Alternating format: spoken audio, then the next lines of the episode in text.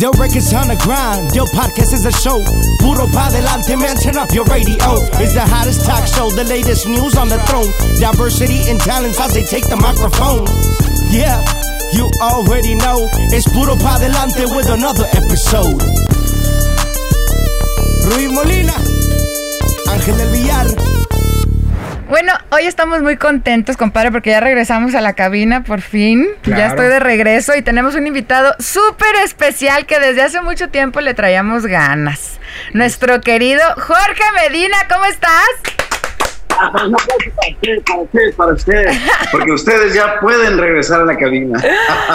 Bueno, eso sí es ¿Qué? cierto. Oye, ¿Qué ¿desde cuándo queríamos que vinieras tú aquí a la cabina? Pero creo que esto va para largo, ¿eh?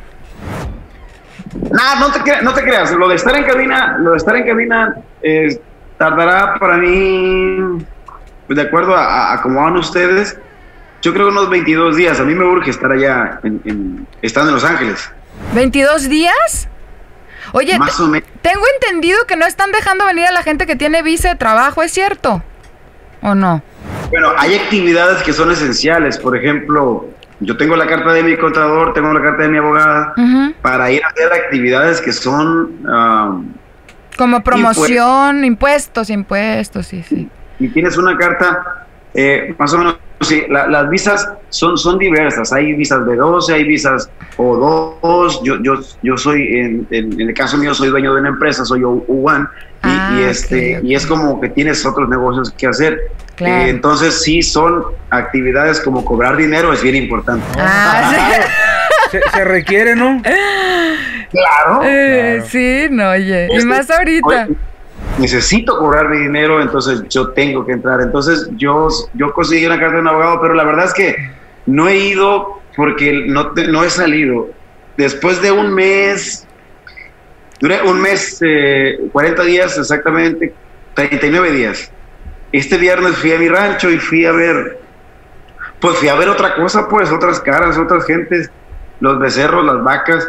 Cambia de un encierro a otro, pero allá hay un poquito más de libertad porque agarras la moto y te vas al monte, agarras la moto y te vas a agarrar la, la- la- el camino, la sierra, ¿no? Pero apenas pude hacerlo. Tampoco es que tengas permitido meterte a los pueblos porque los mismos pueblos no te dejan entrar. Son como muy vírgenes. Entonces, nosotros seguimos aquí en, en la casa haciendo todo el trabajo. Por eso les digo, qué padre que ustedes regresaron a la cabina porque, mm, mm, no sé, es, es- creo que lo esencial de ustedes es lo- todo lo que necesitas está ahí, ¿no? Claro. No, y es el primer día, ¿verdad? Que estamos acá. Es, es el primer día que regresamos aquí a la oficina y, y realmente pues ha sido pues una bendición de parte de nosotros. Simplemente ya estar aquí y seguir, eh, no hemos parado de trabajar, pero pues simplemente estar aquí ya es una, una satisfacción muy, muy agradable para nosotros. Y déjame te digo, Jorge, que Ángel es muy fan tuyo, ¿eh? Demasiado. ¿Desde cuándo quería? Decía, ay, a ver, ¿cuándo vi- invitas a Jorge? Y hasta que se hizo. Pues es que, es que Ángel es, es, es, es correspondido, viceversa, eres una persona que yo admiro mucho en, el- en el aspecto de los negocios. Yo, yo te leo, te veo tus entrevistas, este, eh, eh, haz cuenta que te sigo y, y- y realmente como persona eh, tengo, que, tengo muchas cosas que, apren- que aprender de ti. Eh, sé, de, sé de dónde vienes, cómo has trabajado para lograr eh, el lugar que has llegado. Ahora estás haciendo esta, esta parte de, Claro. de radio. Entonces, entonces de- ya nomás te falta cantar, ¿sabes? Es lo que le digo. te, te voy a ser sincero, Jorge. Este, yo soy fanático tuyo de muchos años. Yo crecí con tu música y yo siempre le decía a Ruby, tenemos que invitar a Jorge. Muchas veces pregunté después de que sa- eh, saliste de, de la otra agrupación, ¿para dónde se fue Jorge? Me gustaría hablar con él, cotorrear con él. Este, ¿Qué, ¿Qué onda? ¿Qué, qué onda con Jorge? Este, pero al igual, créemelo, yo desde, desde muy chavo eh, siempre he tenido en mente lo que he querido, dónde quiero estar, eh, lo que he luchado, lo que he trabajado, pues para estar aquí. Y, y sí canto, pero pues en el baño nomás. Eh, ¿no? No, pues, pues es que es que tienes muchas facetas, pero muchas gracias por la invitación. Para mí, para mí es un gusto estar y que y andarnos aquí en mi casa de manera virtual, por lo menos. Eh, de repente sentimos eso, ¿no? Cuando estamos en la casa trabajando, di- dices, te invade el trabajo, te invade, invade un espacio que es un lugar de paz, pero se ha convertido en un lugar de música. Yo toco con mis hijos, toco, eh, me, me salí de estudio porque ahorita allá tengo un piano, tengo unas guitarras, tengo varias cosas que son allá al- los, los eh, distintos premios que durante allá ve mi esposa, Dios señora. hoy, hoy, le tocó a, hoy le tocó a ella la comida y nos toca, nos toca por partes, no entra mucha gente eh, pues, aquí en la casa por precaución. Ah, cocinas. mande, no, ah. nosotros cocinamos. De hecho, estamos cuatro nada más. Eh, y entonces así es como que tengo un hijo que es chef o está estudiando para chef y tengo esa suerte. Hoy me tocó a mí hacer cosas que es donde trabajo en la mañana, todo es online, todo es en la computadora. Al ratito me toca ya la junta definitiva con, con este, el equipo para, para entregar mi, mi disco nuevo. Y he estado preparando pues como una serie, es como una presentación, te pone de nervios, es como, eh, ahí te va lo que tengo, las ideas, el video, lo que voy a hacer, todo eso lo voy a hacer en mi rancho, todo lo, porque pues pensaba hacerlo, viajar pues para hacer ese tipo de cosas y tengo que hacer una serie de cambios. Y hoy me tocó trabajar a mí y a mi esposa cocinar, pero a veces de, a, a, los dos les digo, eso está padre, a veces el que te pongan a trapear y, realmente el que te pongas a barrer, que te pongas a trapear, ahí valoras mucho el trabajo de las personas que trabajan para ti a veces o incluso el trabajo de tu mujer, que es el trabajo de ella. Porque está bien duro, viejo. Yo he hecho, yo gimnasio, pero yo he hecho más espalda y brazo y hombro, valiendo que, que, en el gimnasio. Sí, claro, estoy. Es de respeto eso. ¿Cómo no? Mi respeto, honestamente. y más que, que uno, este, pues toda la vida ha mirado desde los, desde nuestra madre, ¿no? Que le tocó, eh, este, trapear, lavar a mano, este, eh, yo, yo realmente respeto y admiro el trabajo de, de, de todas las mujeres de, que están en casa, ¿no? Oye, mi Jorge, fíjate que cambiando un poquito de tema, estaba leyendo que estudiaste medicina. ¿Sí es cierto? No. A ver, no. Es mentira. Pasé el examen de medicina y estuve yendo a la escuela, pero no terminé la escuela. O sea, ¿cómo pasaste el examen de medicina? O sea, para entrar. Ah, claro, claro. Como para que te admitieran. ¿Así? No, no, sí, pero sí, sí fui. Sí fui a la escuela y todo. Pero me, me salí. Pasaron una serie de cosas ¿Cómo no terminaste? Ahorita tuvieras muchísimo trabajo. Ah, la, la, la, medicina salva vidas, pero también la música. yo, yo siempre, yo siempre he creído que, que tú no eliges tus pasiones, las pasiones son las que te eligen a ti.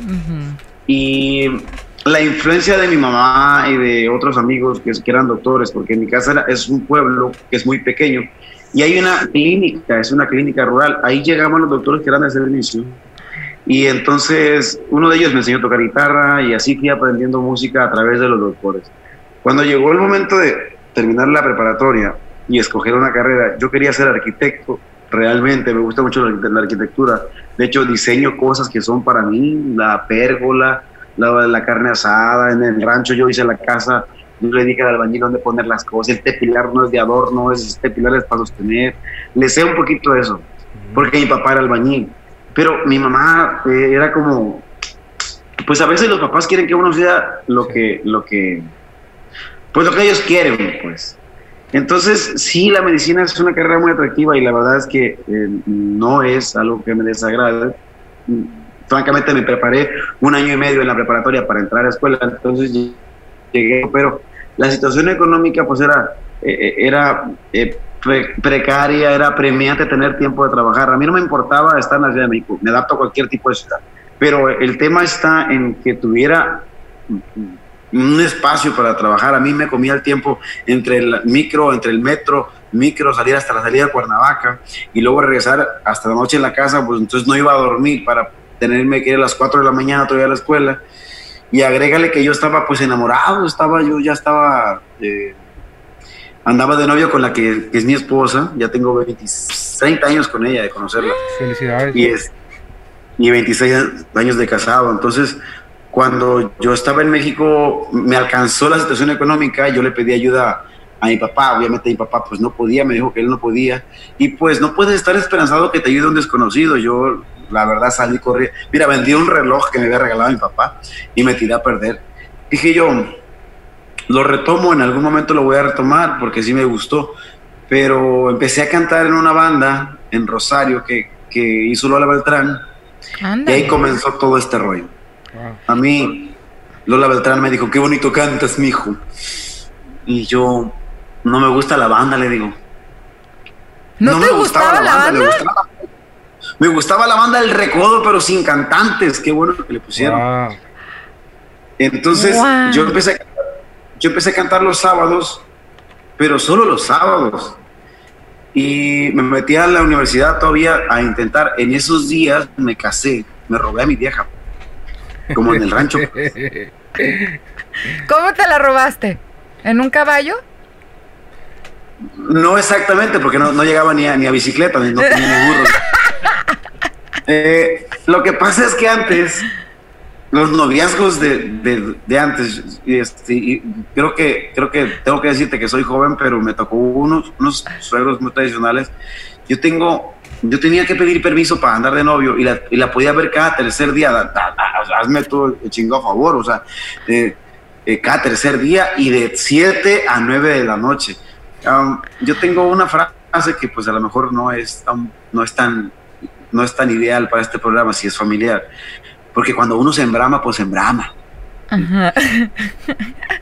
estaba muy enamorado pues. Ajá. no me puedes a mí quitar el ver a mi, a mi novia o la- a la que yo consideraba que iba a ser mi esposa porque tenía planeado casarme y estaba ahorrando.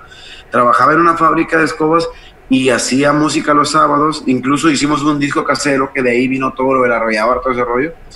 Este y me casé en el 94 eh, me la robé, me la robé porque mi suegro pues se ponía bien rejego y llegamos al punto de los golpes en aquel momento. ¿No te peleaste con tu suegro a golpes? Casi dice. No, no porque no se salió él. Pero yo le dije salte, porque es que llegó y le pegó a mi novia, pues la- llegó y le pegó porque estaba yo, ya no era hora, por decirlo así. Entonces yo me robé a mi vieja y le dije, vámonos, a las 7 de la mañana nos venimos a Mazatlán. Mazatlán fue mi primer hogar y desde entonces yo me enamoré aquí, de esta ciudad. Y duramos un mes aquí porque antes no se usaba que en el rancho te querían matar, eh, te mataban aguas. Es como si- Sí, o sea, a mí, a mí me tenían todo amenazado ya, todo un montón de gente, todos los primos, todo, porque la, mi mujer era la única hija, pues, y era como entre puros hombres la única, la única muñeca que, que cuidaba. Mm, Y, Te y entiendo. yo me la robé. Te entiendo. Te entiendo. ¿Por qué crees que sigo soltera? Ay, sí. ¿Sabes que, ¿Sabes que a mí me dirigieron la palabra hasta que nació mi primer hijo? No, sí, sí te creo, te creo. un año y algo. O sea, hoy mi suegro y yo a veces estamos como eh, platicando y andamos allá en los caballos, en, en- en- en el campo donde trabajamos. Yo no tengo caballos que sean de raza ni de cría. Andamos de los caballos porque andamos trabajando. Y, y- y le digo, eh, le digo eh, con, con respeto, porque lo respeto mucho, y le digo, "Bueno, ¿se acuerda usted cómo se ponía cuando yo estaba, cuando yo estaba de novio con su hija? Di- Digo, nomás conmigo se puso así y resulta ser que yo soy más buena gente que usted, le digo, porque los otros ni lo pelan, o sea, los otros yernos. Y, y me dice, y se ríe mi suegro, me dice, es cierto, me dice. Voy a, vamos a hablar de, de, de un personaje que es don René Camacho, porque yo soy su amigo, somos amigos, aquí vive él, ah, aquí vive enfrente de mí, de aquí donde estoy, enfrente vive Pancho Barraza, aquí a la derecha vive Julio Preciado, como a cuatro casas, y enseguida vive don René Camacho, entonces todos nos vemos diario. Todo, no sé si sea su desgracia o, o su fortuna, pero para, para mi fortuna yo lo puedo ver en la bicicleta y nos encontramos haciendo ejercicio por las mañanas. Entonces, eh, somos vecinos y, y don René Camacho a mí me abrió las puertas a este mundo que yo no conocía y, y yo siempre pensé, siempre pensé, yo el día que entré a Estados Unidos, porque era una de mis opciones, cuando nació mi hijo que no había trabajo, yo siempre pensé que iba a entrar de mojado a Estados Unidos. De hecho, tenía todo preparado para entrar ya. ¿Y cómo ibas a entrar? No, pues no sé, pero yo ya, yo ya Ah. tenía- Ok. Eh, ahora sí, esa como cayera, porque yo ya tenía preparado mi huida hacia Whittier, ahí vive mi tío, y ya tenía trabajo y todo, solamente era irme. Entonces llega don René Camacho a mi casa y me dice que si quería cantar, que tenían una gira de Estados Unidos, que el Coyote se había salido de la banda. En, en esto, en- en- para esto, yo soy de la generación que entró cuando había una sola banda, no había dos. Este, entonces estaban todos los señores, todo, todo ese rollo, y yo dije, pues, pues, es como que déjame pensarlo, porque yo pues tres meses de gira en Estados Unidos y pues eh, todo fue muy rápido, para mí la vida cambió de un día para otro. Quiero decirte pues a los dos, este, cuando a mí me ofrecieron trabajo en, en, la banda de Limón, que era la banda de Limón todavía, la arrolladora banda de Limón como nombre registrado, pero la banda de Limón era la banda de Limón de aquí del pueblo, ¿no? De aquí de los pueblos. Eh, no pensé que tuvieran esa capacidad de ir a Estados Unidos, no conocía esa parte. Mm, el, yo entré el 16 de octubre. ¿De qué año? como 24 de noviembre ya estaba cruzando por Tijuana, Welcome to the United States. Y bien. Entonces, don René Camacho me abrió toda esa, toda esa, la, oportunidad, la oportunidad de cantar, pero yo le dije muy claro, voy a trabajar seis meses con usted, señor, porque necesito regresar a la escuela. Y, y nunca regresé. Me quedé 20 años ahí. Oye, ¿y a poco con esa voz nunca supiste que tenías una gran voz? O sea, ¿te lo tenían que decir así, tal cual o Yo no tengo mucho sentido común. Yo admiro muchos cantantes, pero, pero yo me exijo mucho a mí, a lo mejor eh, eh, creo que me han salido bien las cosas por eso, porque yo si voy a un estudio tengo que hacer el triple de veces mejor lo que, lo que yo hago, aunque me digan ya quedó, yo a veces me regreso, me regresaba escondidas cuando yo, cuando a mí me producían los discos. Ahorita ya llevo dos discos, bendito Dios, que soy el productor y, y, soy muy enfadoso. No soy perfeccionista. Yo te cambio, yo te cambio más el sentimiento por la nota. No me gusta la fineza de, la, de los cantantes. Me gusta que me pongan la piel chinita y, me gusta sentir interpreto las cosas. Entonces, claro, se transmite eso. Sí sabía que tenía Sí, a mí me han dicho, es que em, pues tengo un ingeniero que nomás estamos él y yo, no me gusta la gente, no me gusta mucha gente, yo grabo, somos dos los que estamos ahí, estoy yo, estoy está el ingeniero. Entonces, yo mismo voy y me critico a mí mismo. Cuando yo hacía, hago conciertos, yo me grabo todos los conciertos, me corrijo mis errores.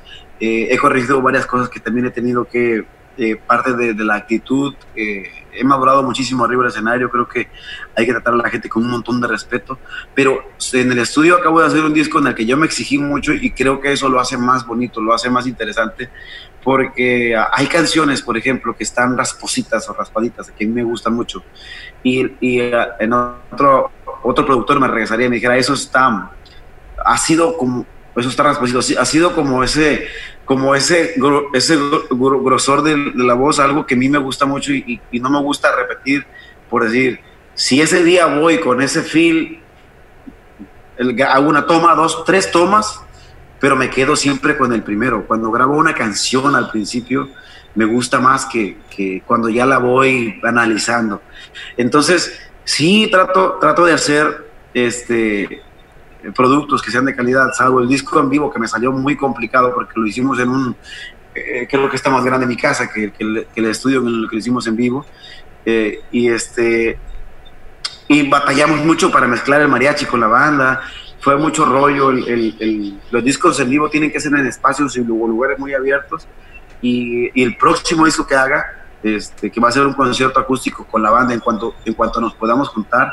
Yo quiero irme al rancho, tengo ya el lugar, tengo ya el, el, cómo hacer las cosas, lo quiero hacer debajo de una higuera, lo quiero hacer con toda la banda, quiero poner un escenario, quiero poner un escenario pero bajito. Y, este, quiero hacer un disco en vivo ahí, es un disco que va a ser de canciones que yo cantaba desde que empecé a cantar. Eh, en aquel entonces del 96, que son puras canciones mías que yo escribí, y cambiamos algunas versiones.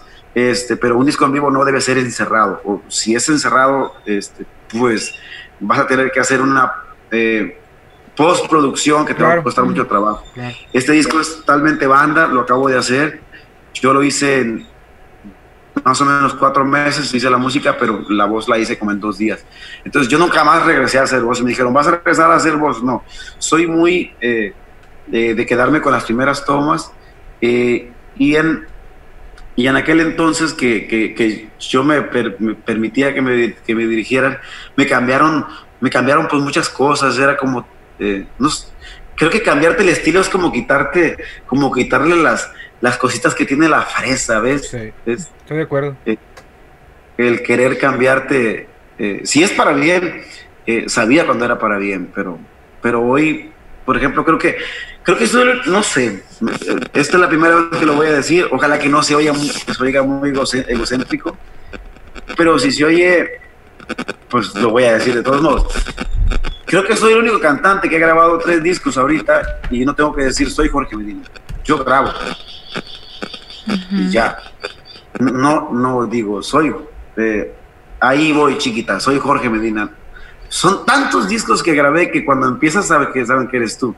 Entonces, lo único que pasa es que dicen, tú eres el, es el de la rayadora, dicen. Así, así dicen. Sí. Oye, Jorge, ¿extrañas, ¿extrañas la agrupación? no? Yo creo que viví momentos, eh, todos los momentos muy padres, desde que metíamos 50 gentes en México, desde que nos bañábamos en baños públicos, todas las aventuras y anécdotas me las traigo conmigo en el corazón. La verdad es que eh, yo, yo, yo era muy cómplice de, de, la familia Camacho, Era, éramos como, ¿cómo te diré? Yo tengo mil historias, estoy escribiendo un libro en donde obviamente hay que omitir nombres para para no herir susceptibilidades. Pero, por ejemplo, em, hay historias como cuando yo arañaba nomás la pared del Microsoft, que antes era Nokia. Eh, pasé, me paseaba por ahí, me prestaban un carrito y yo me iba al centro. Me gustaba mucho andar en el centro de Los Ángeles. Y, y, era en el año 97, 98, 99, el soñar con hacer las cosas. Cuando pasaron todo ese puño de cosas, el primer premio, el Billboard, lo nuestro, el Grammys, eh, todo lo que viví ahí es algo, algo por lo que trabajamos un montón. Ahora sí que te puedo decir, lo valoramos y lo saboreamos mucho porque fue bien poco a poquito. Pero la otra cuestión es lo que logramos hacer y que ahorita, a pesar de que yo admiro mucho, y son mis amigos, la banda MS, ah, dime quién está pasando por un momento increíble, el grupo firme que ha trabajado desde los 14, 15 años, estos muchachos, algunas personas que, que yo no soy muy sociable pues con, con la musicada, eh, es, los conozco, pero no me llevo completamente con ellos. O sea, para saber toda su historia necesito conocerlos y ya de cuenta que eh, lo que la arrolladora hizo durante 10 años, todavía no ha habido una banda que lo supere. 10 años en primer lugar, 10 años soldados, 10 años en el top 10, 10 años. Eh, hicimos nueve auditorios nacionales, soldados todos. Este, yo creo que eso es para aprender solamente. Después de que empecé con la música, me tomé un año, que empecé, cuando empecé con la música ya me había tomado un año sabático para disfrutar. Y, y cuando regresé, regresé a divertirme. Realmente yo sí quiero hacer un montón de cosas, pero eh, tienes que volver a empezar de cero. No todas las personas están dispuestas a comenzar de cero. No todos los equipos quieren este, batallar. Yo tengo que ser psicólogo, tengo que ser el terapeuta de mis músicos, tengo que ser este, tengo el productor de mis discos, tengo que quitarle intensidad a la revista porque la revista es muy joven, es millennial y, yo tengo un estilo que si, que si lo dejo que haga todo lo que él quiera, pues mi estilo lo pierdo. Entonces, yo creo que extrañar no es como extrañar, más bien es agradecer. Agradecer es bien importante, ser agradecido y recordar con cariño, porque mm, hay ciclos que, que empiezan, eh, e-, ese hilo se rompe y el ciclo se cierra. Y pues que quede bien, ¿no? Que quede quede sin rencor. Yo lo solté. Sí me dolió, pero lo solté. Pues nos dolió a todos. A ver. la verdad, o sea, yo fan siempre. De hecho, no sé si te acuerdas, fueron a, un programa donde yo empezaba y me pusiste a cantar horrible. Imagínate. ¿Tú cantabas? Sí, no. Me puso, se burla de mí porque yo sí canto y sabe el agua. Pero, o sea, era, era súper fan. Yo creo que cuando me empezó a gustar la banda, fue de las primeras bandas que, que me encantó. O sea, em, y la verdad, pues me da gusto porque te veo, te veo tranquilo, ¿eh? Te veo como que en otra en otra dimensión, muy... Se siente la energía. Sí, con mucha la tranquilidad, mucha paz, o sea, como dice, es una trayectoria muy grande, pues, o sea, él fue parte de, va a seguir siendo parte de él y, ahorita él está siguiendo su, su... O sea, la responsabilidad que ya tienes tú ahorita es un poco más grande, ¿no? La, gente hace comparativos, la gente hace comparativos que a mí, a mí se me hacen tontos, porque, porque, por ejemplo, me dice, ¿cómo pudiste cambiar todo eso por estar en, en, en lo que estás ahorita? Yo creo que no hay momento en donde no seas feliz. Al final de cuentas yo he tenido todo tipo de cosas en la vida, buenas, malas, escándalos, me he metido en problemas, eso es parte del show, eso es parte de vivir, si no, si no, si no, digo, si pellizcas el tigre te arañas, si, si, si, andas brincándole por ahí te tropiezas, eso es muy normal que tengas todas algunas cicatrices, ¿no? Pero eh, el buscar tu camino, yo, yo no pensaba hacerlo, de hecho yo pensaba regresar a la arrolladora. ¿Oh, sí? Eh, Sí, sí pensaba hacerlo. Siempre pensé cuando me retiré de la música en que a donde iba a regresar era ahí. Yo formaba a los cantantes que estaban, que entraban ahí, eh, los enseñaba cómo se hacía un show, los, los, vaya, los, iba, los iba moldeando, porque todo el que entraba, eh, eh, yo, vi, yo ah, creo que hubo unos seis cantantes en lo que yo estuve. Entonces, mm, yo le dije algo a, a, la oficina, para no decir nombres. La pasión con la que yo trabajo, eh, que a lo mejor me oigo muy Michael Jordan, ¿verdad? No he visto la serie, está buenísima. la pasión con la que yo trabajo, o sea, lo que yo hacía por la banda, lo que yo hacía por ese equipo, no había nadie que lo hiciera detrás de mí, pues todo era mucha flojera, todo era muy eh, arrempujado, así se dice del rancho, todo, todo era muy ándale, ándale, ándale. a mí no me gusta la gente riada y, este, y no me gusta la gente conformista. Entonces, si tú tienes un proyecto y el proyecto es grande, tienes un compromiso bien importante con la gente y te tienes que levantar más temprano que todos los demás, tienes que ir con ideas más frescas que los demás. Eh, si alguien está compitiendo contigo, que no es una competencia, tampoco es una carrera de caballos, pues tú tú tienes que hacer un, chorro de cosas por tu agrupación. Entonces, cuando empezamos a hacer, eh, yo nunca dije, yo nunca, yo nunca renegué si me, si me acostaba a las 4 de la mañana de un baile, a las 5 de la mañana, me levantaba a las 7 y media para hacer promoción, terminaba a las 9 de la noche y, y, este, y ya al día siguiente teníamos otro evento. De repente cuando la banda estaba en todo su esplendor, en todo su apogeo, grabábamos comerciales para empresas como, como bueno, empresas de teléfonos, para no decir marcas. este, entonces eh, terminaba en Nueva York, viajaba a Los Ángeles con una diferencia de no sé cuántas horas de Nueva York, grabábamos ocho horas un comercial para esa compañía de teléfonos, lo grabamos junto con no sé con quién, y grabamos, grabamos, grabamos, terminábamos a la idea de la noche, a las 12 estábamos volando a Miami, llegábamos a las 7 de la mañana y yo a las 8 ya estaba haciendo promoción, pero yo nunca renegué de eso, del trabajo no renegué. Lo que yo renegaba era de que si me diste a mí, por ejemplo, una de las causas que nadie sabe, y, o más o menos la gente se da una idea, se las voy a decir a ustedes. A ver. A mí no me puedes decir, por ejemplo, me preguntan realmente por qué me salí de la arrolladora, porque me hicieron muchas veces lo mismo. Si yo te pido, Ángel, decir así, tú y yo trabajamos juntos, vamos a hablar así, eh, yo trabajo contigo, entonces te, te, digo, Ángel, fíjate que tengo el cumpleaños de mi hija en dos meses, voy a pedirte ¿Cómo está ese fin de semana? Me dices libre. Entonces yo preparo todo para mis vacaciones o la sorpresa que yo quiero hacerle a mi hija o mis hijos. Así, así que es, eso fue un común. Como dos, tres veces me hicieron lo mismo. Entonces yo le prometía cosas a mi familia que no les podía cumplir porque no me respetaban el tiempo. Se supone que ya tenía, eh, éramos, éramos, sabíamos todo lo que teníamos que hacer y había el tiempo para eso. Pero entonces un día de repente cambiaron las cosas y no sé, alguien, alguien me dijo, a mí, si me lo dijo en mi cara, pues le agradezco mucho eso. ¿Sabes que No puedes tomarte tiempo libre, esto es lo que hay. Y si quieres, si quieres, si quieres trabajar así, dale. Si no, este, pues tú sabes. Yo me fui a Hawái de vacaciones en la, en la semana de julio, de junio, el 25 el 26 de junio. Entonces teníamos trabajo en Austin, eh, que era muy importante, el coliseo de Austin, en Dallas, también era importante, pues todo era importante. Pero yo pensé que se va a recordar la semana, dije, ¿cómo está la semana que entra? Yo, siempre estaba, hacía las promociones, yo las diseñaba junto con otra persona. ¿Qué hay que hacer? Yo lo hacía. Yo diseñaba la promoción, quiero jugar boliche, quiero hacer esto. Vamos, toda la promoción de la semana la diseñaba yo. Entonces, pero ese fin lo tenía libre. Entonces yo agarré 15 días, pagué el hotel, pagué los vuelos, dime dónde consigo un mendigo vuelo para regresarme. Si lo dices el jueves, que voy a trabajar el viernes. Dije, yo no me puedo regresar, este, no me puedo regresar mañana, o sea, no hay, son vacaciones, no hay vuelos. pues te tienes que regresar porque tenemos trabajo, pero tú me dijiste que estaba libre, no, pues no está libre y es lo que hay, te tienes que regresar.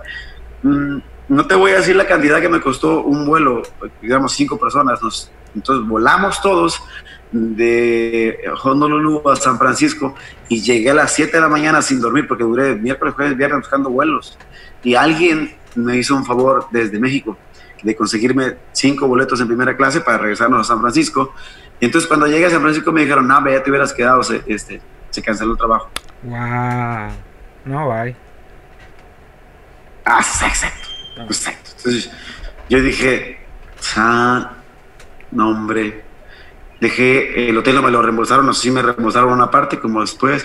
O sea, pero no fue lo único, sino partes que siguieron partes que siguieron. Solo fue un ejemplo porque la ropa sucia se lava en casa. Pero es por decir así, ya no se respetó eso. Entonces cuando a mí me dijeron, esto, así, esto es lo que hay, pues. Yo tomé un vuelo, porque yo soy bien coherente, yo con lo que digo, pienso y hago. Eh, le digo, no, no puedo, no puedo, no puedo llegar a mi casa, pues. Entonces yo ya programé, vamos a suponer que yo programé una peda, por decir así. ¿Qué tiene? ya tengo programado una diversión para mí. Y si así es, pues ni modo, eso era, era, era mi manera de vivir. Yo pensé que, sí, que así lo correcto yo antes lo hacía. Ya tengo tres años que no tomo, voy a cumplir tres años que no tomo y, estoy, en, como ustedes, en otra dimensión, sí estoy, estoy muy contento. Entonces, si yo tengo el martes una diversión con mi familia, que era cuando ya llegaba después de gira, nos juntábamos todos aquí en el patio, y aquí en tu casa y en una alberca a aquel lado y, pues era todo, todo divertirnos, no podía brincolines para los niños y pues yo tenía mis, mis, mis cosas que hacer. Eh, mañana te tienes que ir a San Antonio. ¿A qué? Es que necesito que cenes con alguien. Yo no soy el decán. Pues de compas, pues yo te puedo ayudar a construir tu casa, te puedo ayudar. Yo que, te empujo el carro, me bajo de mi carro y empujo el tuyo. De compas, yo hago muchas cosas, pero ya tantos años toda la vida, salvarte la vida, no. Entonces yo tomé un vuelo, me regresé a mi casa y al día siguiente me retiré.